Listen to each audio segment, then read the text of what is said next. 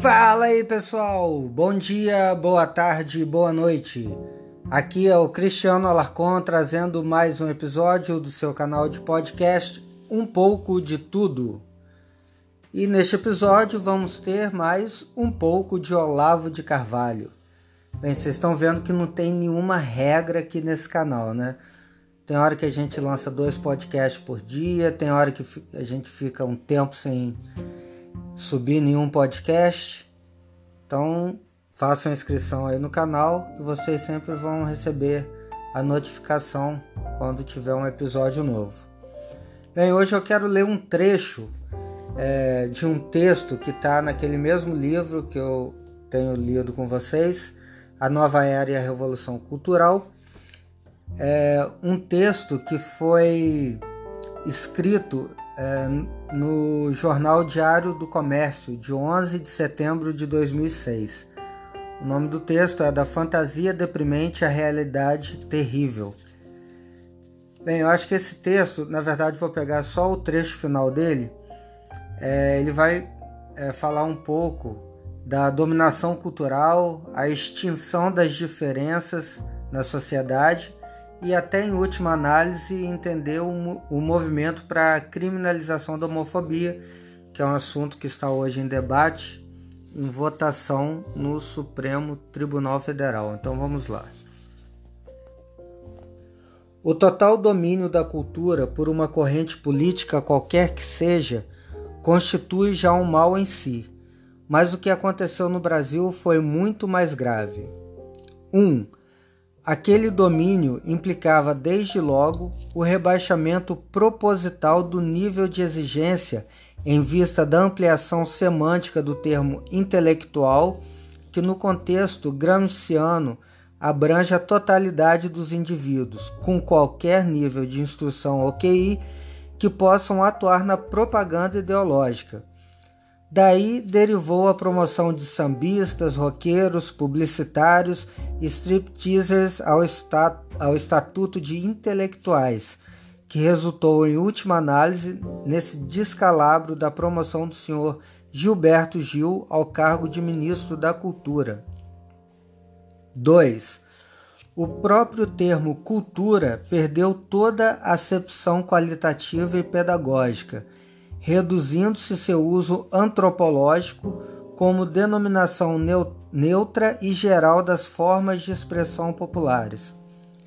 Nesse sentido, o samba de roda do recôncavo baiano deve ser incluído, segundo aquele ministro, entre os grandes tesouros culturais da humanidade, junto com a filosofia de Aristóteles, a Catedral de Chartres, a mecânica quântica, todo é igual, nada é melhor. 3. De maneira mais genérica, toda diferenciação do melhor e do pior, do mais alto e do mais baixo, acabou sendo condenada como discriminatória e até racista. Milhares de livros e teses universitárias foram produzidos para consagrar como fundamento da cultura brasileira a proibição de distinguir que não obstante continuou sendo usada contra a direita. 4.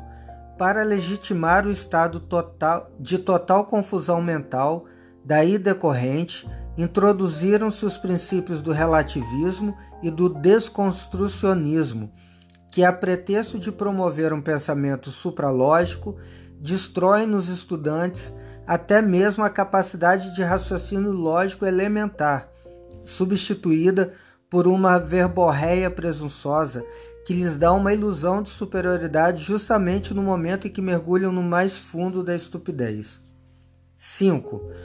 Uma vez amortecida a capacidade de, de distinção, foi fácil disseminar por toda a sociedade os contravalores que deram forma ao Estatuto da Criança e a outros instrumentos legais que protegem os criminosos contra a sociedade, criando propositadamente o estado de violência, terror e anomia que hoje vivemos e do qual a própria esquerda se aproveita como atmosfera propícia para o comércio de novas propostas salvadoras. Uma corrente política capaz de rebaixar a esse ponto a inteligência e a capacidade de discernimento de um povo, não hesitará em destruir o país inteiro para conquistar mais poder e realizar os planos concebidos em encontros semi-secretos com movimentos revolucionários e organizações criminosas do exterior. A esquerda brasileira, toda ela, é um bando de patifes ambiciosos, amorais, maquiavélicos, mentirosos e absolutamente incapazes de responder por seus atos ante o tribunal de uma consciência que não tem. Bem, esse foi o texto. E através desse texto, podemos ver qual é o fim perseguido pela esquerda através da sua tática gramsciana.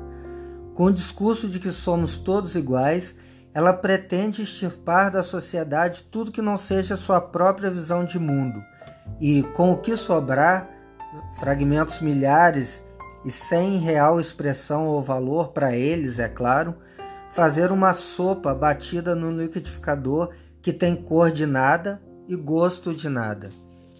A vitória da direita nas últimas eleições não quis dizer o fim da guerra, foi só uma batalha.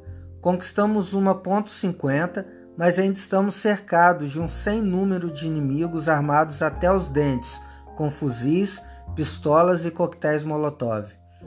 Não podemos baixar a guarda, temos que continuar a luta. Quem é da minha geração vai lembrar daquele jogo, Sonic. Nossa missão é parecida. Cada inimigo é, na verdade, uma mente aprisionada, e cada um deles que é atingido pela verdade é, na verdade, libertado. Essa aí é mais uma mensagem que eu gostaria de deixar para vocês, essa reflexão, lembrando sempre devemos buscar é, a cultura, a real cultura, a alta cultura, ler é, todos os lados sempre para poder entender o mundo que a gente vive. A guerra não acabou, nós estamos no auge dessa guerra e temos que nos manter firmes. Muito obrigado a todos vocês que me acompanharam em mais este episódio e até o próximo. Grande abraço.